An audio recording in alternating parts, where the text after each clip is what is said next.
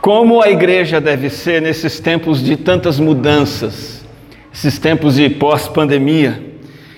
Muitas coisas mudaram, estão mudando e não sabemos o que mais vai mudar, mas do ano passado para cá tivemos aí duas, três suspensões de culto presencial. Novas regras de segurança estão em vigor, usando máscara, estamos, estando distantes, aplicando álcool em gel. A igreja, a igreja está online de um jeito ou de outro, fazendo as atividades lá no YouTube, nos seus canais. Nós temos o afastamento, afastamento, alguns nunca se afastaram, só mesmo não congregaram presencialmente quando foi proibido. Outros que se afastaram já retornaram às, às reuniões. Alguns estão retornando, é gostoso ver isso. Alguns ainda vão retornar quando tomarem a vacina e talvez alguns também nem retornarão mais. O fato é que muita coisa mudou para todo mundo na sociedade. E quando mudam as coisas na sociedade, as coisas mudam para a igreja. E a pergunta que muitos têm feito é: o que é essencial para a igreja ser saudável nesse tempo que a gente chama de novo normal? Né? Será que nós temos então que ter as atividades online, porque a igreja de hoje tem que estar online de forma relevante, mantendo suas transmissões? Temos que pastorear, discipular, até evangelizar as pessoas que estão distantes geograficamente não podem congregar presencialmente, mas de alguma forma podem ser acessadas pela internet. Então a igreja é importante quando ela faz isso hoje em dia. Será que tem que enxugar os cultos, enxugar a liturgia, a pregação, manter os cuidados sanitários aí a perder de vista? Né? Será que é isso? Vamos fazer as contribuições eletronicamente? Para evitar contato, manuseio de dinheiro. Será que essas são as coisas que vão definir a igreja relevante e saudável no novo normal? Eu queria que você olhasse comigo para Colossenses capítulo 3, verso 15 a 17, na sequência de mensagens que estamos fazendo em Colossenses, com esse tema, o retrato de uma igreja saudável. Colossenses capítulo 3, versículo 15, 16 e 17. Colossenses 3,15. Começando do 15, o apóstolo Paulo diz assim: Que a paz de Cristo seja o juiz em seu coração, visto que vocês foram chamados para viver em paz como membros de um só corpo. Eu sublinho essa parte aqui. Vocês foram chamados para viver em paz como membros de um só corpo. E sejam agradecidos. Verso 16: habite ricamente em vocês a palavra de Cristo, ensinem e aconselhem-se uns aos outros com toda a sabedoria, e cantem salmos, hinos e cânticos espirituais com gratidão a Deus em seu coração. E por fim, o 17: tudo o que fizerem, seja em palavra, seja em ação, façam-no em nome do Senhor Jesus, dando por meio dele graças a Deus Pai. Aqui nesses versículos nós temos o retrato de uma igreja saudável em qualquer época. Relembrando o que Colossenses trata, nós estamos vendo que ressuscitamos com Cristo, e já que ressuscitamos com Cristo, devemos procurar as coisas que são do alto, onde Cristo está sentado à direita de Deus. Isso inclui sermos uma igreja saudável nos moldes bíblicos. Porque Colossenses trata disso. O que Cristo fez por nós, lá no capítulo 1 e 2, é extraordinário. Ele nos resgatou dos nossos pecados, ele morreu numa cruz, ele foi entregue por nós, ele venceu a morte, ele ressuscitou. Tudo que cantamos hoje aqui, tão gostoso, tão bonito. E essa obra de Cristo por nós nos leva a uma dedicação de volta a Ele exclusiva, que é o que trata o capítulo 3 e o capítulo 4. Leia bastante esses dois capítulos, sempre que puder, ao longo das semanas, para ver a resposta que o Cristo morto e ressurreto espera de nós. A primeira parte é doutrina, a segunda parte é a parte prática.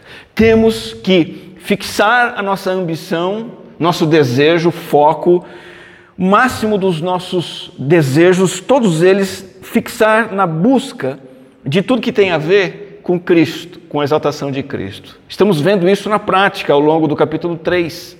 Temos que ter pureza pessoal, temos que usar as vestes de Cristo, as virtudes de Cristo. E agora nós encontramos o apóstolo Paulo falando de uma igreja que deveria ser saudável em Colossos e também deve ser saudável em nossos dias. Nós fomos chamados em Cristo para viver como membros de um só corpo, sermos uma comunidade saudável. Como que deve ser essa igreja? O que esse texto está nos dizendo? Em tempos tão inusitados, tão diferenciados, com tantas surpresas e mudanças, o que, que vai diferenciar uma igreja nos nossos dias? Eu vejo algumas características que eu quero compartilhar para a nossa edificação, para a transformação do nosso coração, para a gente se fortalecer e se achegar ainda mais a Cristo. Eu quero compartilhar algumas dessas características hoje e no próximo domingo, primeiro domingo de setembro. A primeira característica que Paulo cita de uma igreja que é relevante e saudável no novo normal é que essa igreja tem que ser uma comunidade pacífica. Uma comunidade pacífica. Que a paz de Cristo seja o juiz em seu coração. Uma comunidade pacífica. Que paz é essa do versículo 15? Sou da paz, ficar de boa, aprender algumas técnicas de meditação para aprender a relaxar e ficar em paz. Não, mais do que isso, essas coisas são legais, mas muito mais do que isso, paz aqui é a condição de paz que eu desfruto como crente cristão, essa paz que eu tenho com Deus. É a paz de Cristo, é a paz que Cristo me deu com Deus.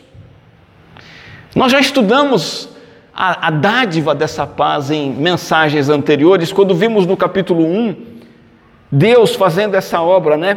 Por meio de Cristo, ele reconciliasse consigo todas as coisas, o texto diz, estabelecendo a paz pelo seu sangue derramado na cruz.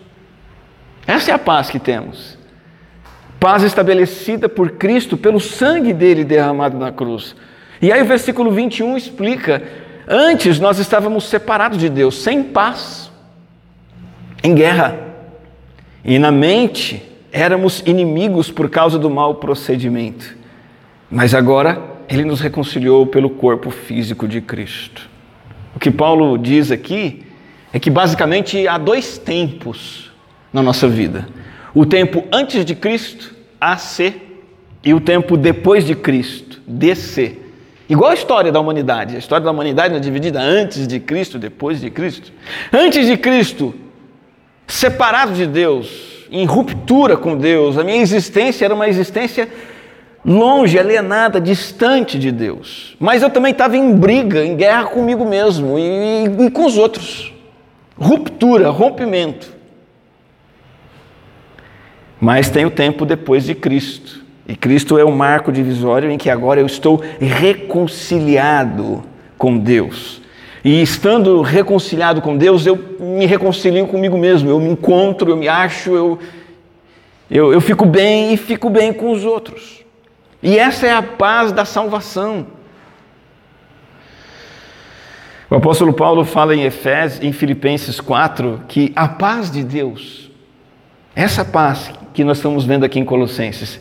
Essa paz excede todo entendimento, porque essa paz ela está no coração de quem está lá no Afeganistão hoje. Essa paz está com eles também. Não é uma paz porque tem, tem liberdade ou deixa de ter liberdade. Essa paz está com pessoas que estão no sertão brasileiro, em que a seca é brava e, e há outros problemas econômicos, mas a paz que excede todo entendimento, que vai além da paz que a gente entende, essa paz guarda o coração e a mente de vocês em Cristo Jesus. Então, essa existência de paz com Deus produz um, um espírito de paz, vamos chamar assim, né? paz interior. Essa paz é por causa da minha reconciliação com Deus. Eu tenho sossego no coração porque eu sei que o meu redentor está comigo, é favorável a mim e ele vive e está a meu favor. E a minha vida está firme nas mãos de Deus. Então, pegando um dia a dia como outro qualquer, você está lá enfrentando um problema que se arrasta semanas, meses, talvez anos, fazendo alguma coisa em casa, e aí o telefone toca, o leite ferve no fogão, o bebê começa a chorar, o cachorro começa a latir.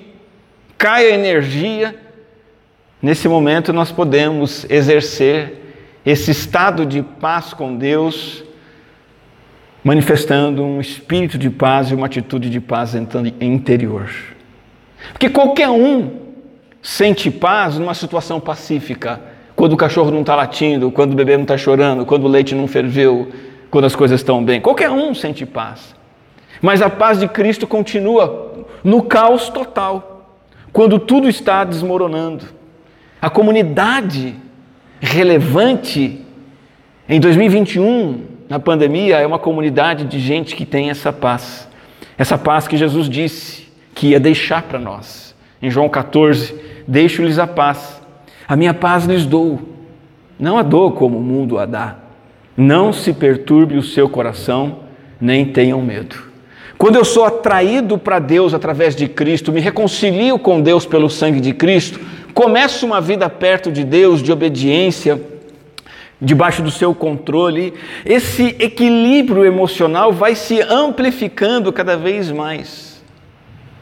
Porque eu estou próximo daquele que me contagia com a sua paz, que é o Senhor. Existem coisas que são contagiantes.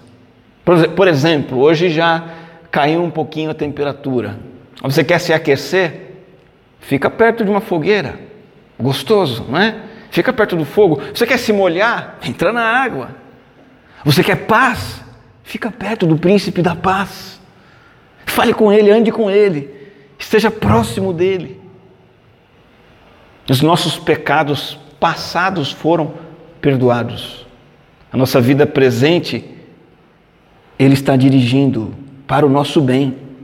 E ele garante que o futuro nosso é um futuro no qual tudo pode acontecer, menos uma coisa: nada pode nos afastar de Cristo. Então nós estamos em paz. E é por isso, então, que o apóstolo Paulo vai dizer que essa paz deve ser juiz em nosso coração. Essa paz não é um acessório na nossa vida. Ela rege a nossa vida como um juiz de futebol, um juiz de qualquer competição é o árbitro, ele preside o jogo. Ele foi ponto? Não foi, é o juiz que diz. Foi falta? Não foi falta? É o juiz. Agora tem esse negócio de VAR, né? Uma bagunça danada. VAR. Né? Quem ganha, quem perde? É o juiz. O nosso juiz no nosso coração tem que ser a paz de Cristo, ou seja, o que Deus fez por nós em Cristo. A pacificação que eu tenho com Deus precisa apitar a minha vida. Precisa comandar o meu pensar, o meu falar, o meu agir, debaixo da tutela da paz de Cristo. Por quê? Porque fomos chamados para viver em paz como membros de um só corpo. E aí, essa paz que é estabelecida com Deus pela fé em Cristo, invade meu interior, me dá uma paz interior, essa paz ela reverbera, ela, ela escorre nos meus relacionamentos. Quem tem paz com Deus através de Cristo não vai viver em conflito. Nem com a esposa, nem com o marido. Quem tem paz com Deus através de Cristo vai buscar, vai manifestar paz com os outros. É impossível eu ser invadido pela paz que Cristo dá no meu coração e passar a semana vivendo em atrito, no distanciamento da igreja, da família, da sociedade, dos outros. E Paulo fala especificamente do corpo de Cristo, que convive em paz a comunidade cristã que busca o convívio, que busca a união, que busca a tolerância, em tempos de pandemia, o distanciamento, o afastamento pode despertar em muita gente o desejo de já ficar longe de vez. Quando precisar, eu escuto uma música, quando precisar, eu assisto uma mensagem online. Muita gente que tem feito isso, inclusive, diz assim: é, eu não vou à igreja, não preciso. Hoje é domingo, mas não tem problema, eu posso fazer qualquer outra coisa porque a igreja somos nós.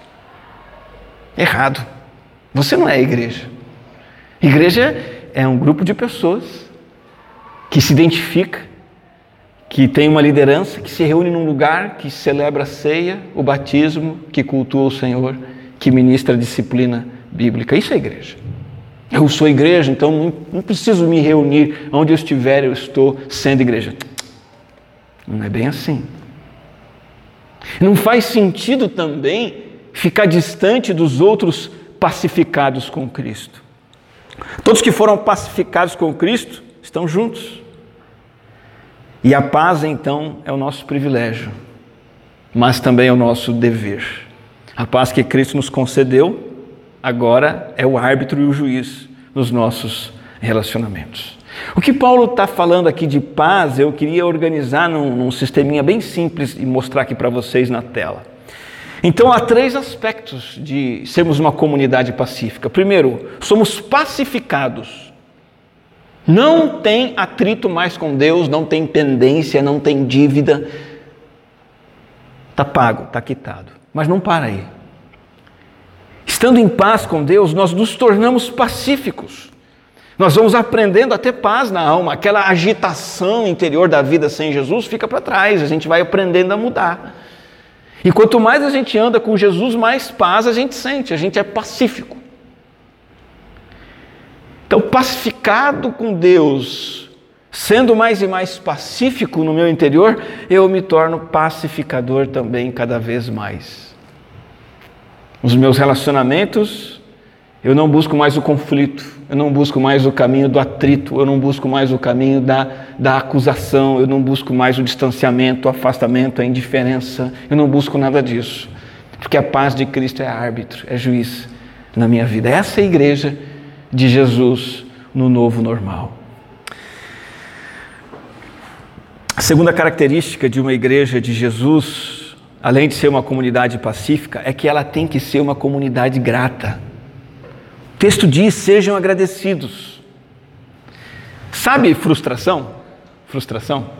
Sabe qual é a fonte de inesgotável de se sentir frustrado? É você sempre ter desejos que você espera que sejam atendidos. Se você e eu formos pessoas que sempre tem algo que nós queremos que Deus faça para nós, provavelmente nós estamos criando uma fonte inesgotável de frustração. Sempre estaremos frustrado, sempre vai faltar algo. Agora, sabe qual é a fonte de gratidão? A fonte que nunca esgota, a fonte inesgotável de gratidão? É nós contemplarmos o favor já recebido. Quando olhamos para aquilo que Deus já nos deu, e não para aquilo que nós queremos que Ele venha a dar, então nós temos uma fonte que nunca acaba de gratidão. O que nós temos? Paz. É só voltar para a frase anterior. É a paz de Cristo que nós temos. Isso já nos foi dado, para isso nós olhamos e essa é a fonte inesgotável da nossa gratidão. É por isso que em Hebreus 13 diz assim: por meio de Jesus ofereçamos continuamente a Deus um sacrifício de louvor, que é fruto de lábios que confessam o seu nome. Por meio de Jesus, por causa de Jesus, é a paz que Cristo me deu com Deus que me, me faz grato. Então, que a paz seja o juiz em meu coração e eu serei agradecido. Essa ordem, sejam agradecidos, nos dá a ideia de que a gratidão é como aqueles sacrifícios regularmente apresentados para os cristãos do Antigo Testamento, os crentes do Antigo Testamento, perdão.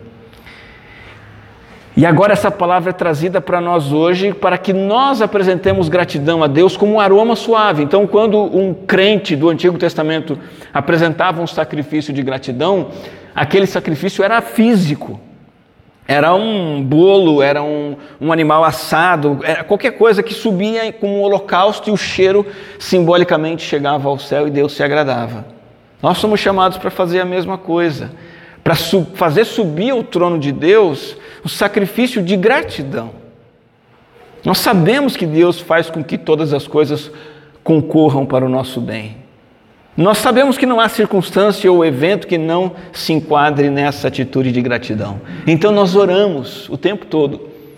E as nossas orações são esses sacrifícios de gratidão a Deus. Você tem dirigido orações a Deus constantemente? Isso não é suficiente. É importante que você pense qual o conteúdo dessas orações. Tem sido orações de reclamação, de desânimo, de tristeza. Se você se sente assim, é legítimo orar assim, mas o Senhor está convidando você hoje para também dirigir orações de gratidão continuamente. Orações de louvor e de agradecimento. Essa é Corey Bom. Corey. Corey. Ela nasceu em 1892, faleceu em 1983 e ela inspirou milhares de pessoas depois da Segunda Guerra Mundial. Corey falava de forma comovente sobre como Deus supria as necessidades dela enquanto ela estava no campo de concentração nazista. Igualzinho tem crente hoje lá no Afeganistão. Ela dizia que o campo estava sujo e um, certa vez ela não estava se sentindo bem com a quantidade de pulgas. A pulga por todo lado lá no campo de concentração. Pulga. A Betsy, irmã da Corey, que também era prisioneira com ela, estava insistindo com ela, irmã. 1 Tessalonicenses 5,18 é a vontade de Deus para nós aqui. Em tudo dai graças, está escrito. A gente tem que dar graças. Mas como dar graças num lugar infestado de pulgas? Isso não parece nada realista para mim, dizia Corey. Então ela percebeu uma coisa: os guardas não foram ao quartel, não estavam indo. Mas, porque eles iam para interromper os cultos dos prisioneiros, as orações, os cânticos, as leituras, porque queriam evitar as pulgas.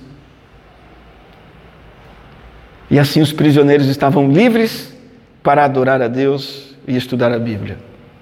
Até mesmo as pulgas eram agentes da graça e algo para agradecer a Deus. Quais são as pulgas que você tem na sua vida? Tem pulga na sua vida, Deus está colocando pulga na sua vida para o seu bem. Agradeça por elas, sejam agradecidos. É a oferta contínua de ação de graças que, que é algo tão doce e agradável que torna a igreja uma beleza. Vai tornar a igreja não uma militante política, como a gente tem visto cada vez mais acontecer, uma igreja que não está interessada em fazer coisas para os governadores, é, é ter, ter, ter direitos na política, não. Uma igreja que é grata, de gente que vive nesse mundo com a doçura da gratidão, em vez de ficar vivendo nesse mundo invejando os outros pelos favores que eles têm, pela excelência deles, a igreja de Jesus é cheia de gente grata pelas misericórdias divinas que todos nós temos. Conta-se a história de uma mãe, uma menininha, filha de quatro anos, passeando na feira. Andando na feira, a filha olhou fixamente para um monte de laranjas e o feirante generoso tirou uma laranja lá da, da banca dele e deu para a menina. E a menina pegou a laranja e a mãe, logo, né, educadora, como mãe tem que ser, disse: Filha, o que é que fala para um senhor simpático como esse? A gente sabe o que, que diz, né? A menina olhou para a laranja, olhou para o feirante, olhou para a laranja, olhou para o homem, estendeu a mão e disse assim, bruscamente: Descasca para mim. Gratidão é algo que nós aprendemos, a gratidão é algo que a gente tem que se acostumar a fazer, porque nós somos como essa menina. É fácil a gente receber graças de Deus e, e reagir como ela, querendo algo mais, pedindo algo mais, exigindo algo mais, e esquecendo que nós temos que ser agradecidos por aquilo que já temos. A urna da gratidão está esperando por você hoje. Mel que já fez o convite. Pega um papelzinho, uma caneta, anote lá os motivos de gratidão. No mês de novembro vamos fazer de novo, como ano passado, um culto mencionando as bênçãos de Deus nesse ano de 2021.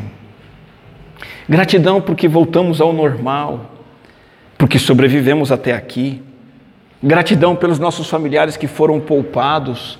Gratidão até por aqueles que se foram. pela soberania de Deus se foram. E gratidão radical, porque ainda que nós tivéssemos partido, é gratidão porque estaríamos ainda mais perto do nosso Salvador Jesus. Gratidão por Cristo, nosso príncipe da paz. Essa gratidão aqui da Bíblia, ela é diferente. Porque não é o que está no seu bolso que faz de você uma pessoa agradecida. É o que está no seu coração. E se Jesus está aí, você tem tudo o que precisa para ser grato. Apresente essa gratidão a Deus. Oferte isso continuamente ao Senhor, por Cristo e por tudo mais que vem com Cristo. Não com animais queimados e sacrificados no altar, mas com orações que brotam de corações agradecidos. Uma comunidade saudável no novo normal, ela, ela é pacífica, grata e terceiro e último lugar, ela é bíblica. Ela é bíblica. Com ou sem coronavírus, a Bíblia continua sendo a fonte de nutrição e saúde espiritual. A Bíblia continua sendo aquilo que nos coloca em ordem, que conserta as coisas, que faz a gente durar, que nos reforma. É por isso que no verso 16, Paulo continua suas orientações para a igreja, para aqueles que estão vivendo como membros de um só corpo, e depois de dizer para eles serem gratos, para eles estarem em comunhão, depois de dizer para estarmos em paz, ele diz que a palavra deve nos controlar. Você sabe qual é a diferença, né, entre o proprietário e o inquilino ou hóspede de uma casa? Proprietário manda e desmanda. Tendo dinheiro do bolso, então melhor ainda. Constrói parede, derruba parede, faz banheiro, divide o banheiro, pinta, despinta, descasca, põe telhado, tira telhado, vai que vai. Tem gente que não para nunca de reformar a casa. É bom, a casa está sempre melhorando. Inquilino já não faz isso, hóspede muito menos. Quando o apóstolo Paulo diz que a palavra precisa habitar em nós, em nossa mente, a ideia aqui é de habitar como proprietário, não como um, um, um locatário temporário. Jesus não alugou você por um tempo. Jesus não é uma visita que já vai embora do seu coração. E se ele entrou, ele entrou para ficar como dono. Tudo é dele agora. E a mensagem que ele proclamou, a palavra dele, tudo que está na Bíblia, ele mesmo é o autor de tudo que está na Bíblia, ele comunicou para nós através dos apóstolos e profetas, isso precisa nos controlar. Ele tem o direito de prescrever tudo na nossa vida, dirigir tudo. É ricamente, não é pobremente, não. É ricamente. Não apenas saber o que a Bíblia diz, concordar com a Bíblia, mas ser tomado pela Bíblia, prevalecido pela Bíblia. Assim é uma igreja saudável. Assim, uma igreja saudável, composta por gente desse jeito, que tem Cristo como Senhor, o dono da casa. Ele, por meio da palavra, sem restrições, comanda tudo. A mente pertence a Ele, a vontade nossa é dele, o coração nosso precisa ser submetido a Ele, os nossos relacionamentos, tudo que fazemos. E este é um mandamento absoluto para todo o povo de Deus, é uma ordem. Não ser governado pela palavra, não obedecer este mandamento de ter a palavra habitando ricamente em nós, é estar em desacordo com o que Deus deseja para nós, um mandamento apostólico claro. Não é opção, é mandamento. As Escrituras devem permear todos os aspectos da vida do crente. Por isso que o Salmo 119,11 diz: Guardei a tua palavra, eu guardei no coração a tua palavra para não pecar contra ti. A vida controlada pela palavra de Cristo que nos afasta do pecado. E isso é a experiência espiritual de verdade. A experiência espiritual não é se tornar cristão e conseguir tudo que você deseja pela fé. Não é se tornar cristão e ter momentos de euforia emocional, sensações, sinais. A verdadeira experiência espiritual é essa aqui. É o coração com a palavra guardada lá dentro. me levando a não pecar contra o meu Senhor. Dá uma olhadinha em Colossenses capítulo 3 em casa. A sequência da carta é surpreendente. Porque Paulo vai falar de como essa palavra vai controlar as relações da vida. A partir do versículo 18. Nós vamos chegar lá. Que tudo em nós esteja disponível e vulnerável à influência e uso da palavra. Habite ricamente em vocês a palavra de Cristo e ensinem e aconselhem-se uns aos outros com toda a sabedoria. Eu tenho um testemunho do pastor Charles Swindle que eu quero compartilhar com vocês aqui. Quando ele ainda não era pastor, ele era jovenzinho, recém-casado, ele decidiu mudar de igreja. Alguns irmãos estão estudando o livro comigo, no discipulado, e viram essa história. Ele era bem jovem, ele decidiu mudar de igreja. Esse homem hoje é pastor há 60 anos, ele tem um programa de rádio em mais de duas mil estações, 15 línguas, e ele, é, ele está numa lista dos 25 pregadores mais influentes do mundo todo. Charles Swindoll.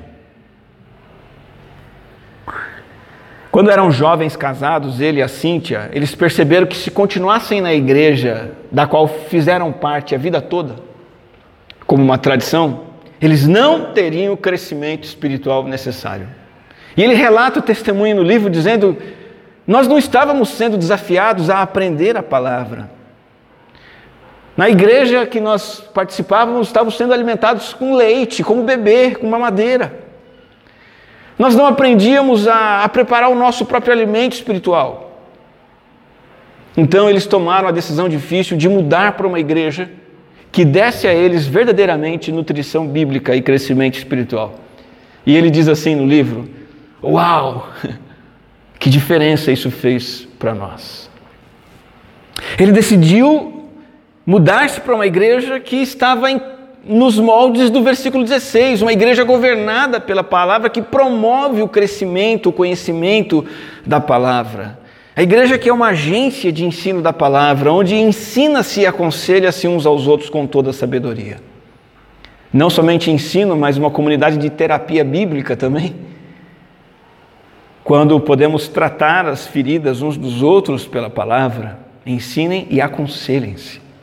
Então, à medida que a palavra mora em mim como proprietário, como dono, não como inquilino, hóspede, visitante, mas como dono, ela me leva, ela leva você a ministrarmos uns aos outros, compartilharmos a sabedoria dada por Deus uns para os outros. E isso produz o progresso na graça de Cristo nos aguçando uns aos outros, nos estimulando uns aos outros, aprofundando nosso conhecimento, nos edificando uns aos outros. A qualidade da igreja acontece mediante o ensino e o aconselhamento, que acontece nos encontros maiores como esse, quando a instrução, o aconselhamento é feito pela palavra, nos cultos, nas reuniões, mas também em encontros menores, quando ministramos uns aos outros. E esse esse uns aos outros significa que não é só o pastor que instrui, não é só o bispo, não é só o professor, mas todos edificam a todos. É uns aos outros e em toda ou com toda a sabedoria. Tem que se basear na sabedoria. Toda palavra ministrada na igreja precisa estar baseada na sabedoria de Deus que está na Bíblia. Nós não ministramos ideias da ciência secular, nós não, não, não nos baseamos em opiniões pessoais. Também não nos baseamos em Deus me, me disse tal noite. Não. Nós ensinamos e aconselhamos com toda a sabedoria. Porque a igreja está cheia de gente cansada e frustrada da falsa sabedoria do mundo. A sabedoria do mundo já nos cansou, não funciona, não serve, não, não salva, não muda, não transforma, não dá sentido. É a sabedoria da Bíblia que faz diferença. Nós somos aconselhados pela Bíblia, advertidos, e isso nos faz evitar perigos. Busque na igreja pessoas sábias, a palavra sábia, o ensino sábio, que vem de pessoas piedosas e maduras. É ali que você vai encontrar a ajuda que precisa para a sua vida. No próximo domingo eu quero compartilhar mais algumas marcas da igreja saudável nesse novo normal. Mas eu quero fazer um apelo com base na mensagem de hoje. E lembrar a todos nós que aquilo que Cristo já fez por nós deve nos levar a uma dedicação exclusiva a Ele. E parte dessa dedicação é um chamado para vivermos como membros do corpo de Cristo. Somos comunidade, precisamos conviver. E é uma comunidade de gente pacificada, pacífica e pacificadora. O mundo está inquieto, o mundo está em atrito. Nós precisamos ser agentes da paz nesse mundo. Uma comunidade grata, de gratidão, uma comunidade que agradece. Num mundo que não agradece, o mundo está sempre incompleto. Sempre falta alguma coisa, sempre tem alguma reclamação, sempre há alguma briga, alguma batalha a se enfrentar, está sempre em falta. A igreja que faz diferença hoje em dia é uma igreja de gente grata, pacífica, grata e bíblica. Nós nos baseamos no alicerce imutável e perfeito da palavra de Deus. O mundo não tem base nenhuma. Quando tem base, a base é fraca. E quando tem uma base, fica mudando, se baseando em uma. Fulano de tal disse, a terapia tal disse, não sei o que disse. Nossa base é a Bíblia. E é isso que faz uma igreja diferente nos dias atuais. Em Cristo Jesus, você foi chamado para viver a igreja, chamado para viver como membro de um só corpo. Oremos. Graças te damos, Senhor porque podemos ser igreja tua, igreja do Senhor, mesmo nesses tempos adversos, contraditórios, esses tempos de ingratidão, esses tempos de atrito, esses tempos de perda de bases, nós temos, ó Deus, o chamado do Senhor para sermos uma comunidade pacífica, grata, uma comunidade baseada na tua palavra. Abençoa esta igreja, faça-nos crescer, faça-nos multiplicar, ó Deus, o teu evangelho em nossas vidas e na vida de outros, em nome de Jesus. Amém.